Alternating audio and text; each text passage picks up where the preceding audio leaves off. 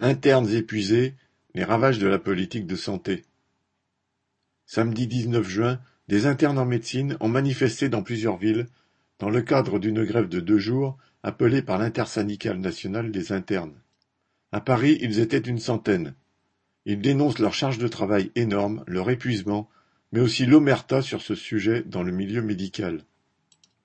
Les internes, qui sont trente mille à l'échelle du pays, sont des étudiants en médecine en cours de spécialisation. En pratique, ils servent de palliatif au manque de médecins diplômés dans les hôpitaux et en occupent les fonctions. Leur charge de travail moyenne en période normale dépasse les cinquante heures par semaine. Mais ces derniers mois, lors des deuxième et troisième vagues de Covid, plusieurs d'entre eux ont déclaré avoir fait plus de quatre-vingt-dix heures. Depuis des mois, certains parmi eux dénoncent cette situation catastrophique qui a provoqué burn-out, dépression et plusieurs suicides depuis le début de l'année. Sans parler de ce qu'affirmaient des banderoles dans la manifestation, interne épuisé égale patient en danger. La mobilisation des internes est tout à fait justifiée. Cependant, la revendication portée par l'intersyndicale se limite à l'application du maximum légal de 48 heures de travail par semaine, sans rien dire du problème des effectifs.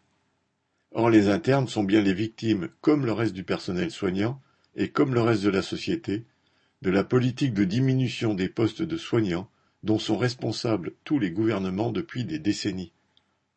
Au-delà de l'épuisement physique et moral, cette pénurie organisée, alliée au sentiment qu'on ne peut pas laisser les patients sans soins, engendre chez les internes une pression accrue pour tout accepter. Où mène cette pénurie?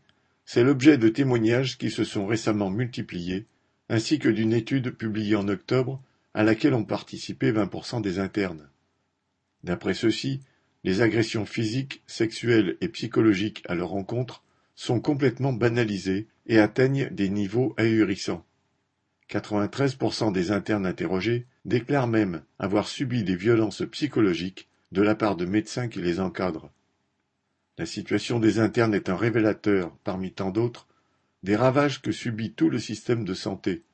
Leur lutte ne peut être isolée de celle du personnel des hôpitaux. Thomas Baumer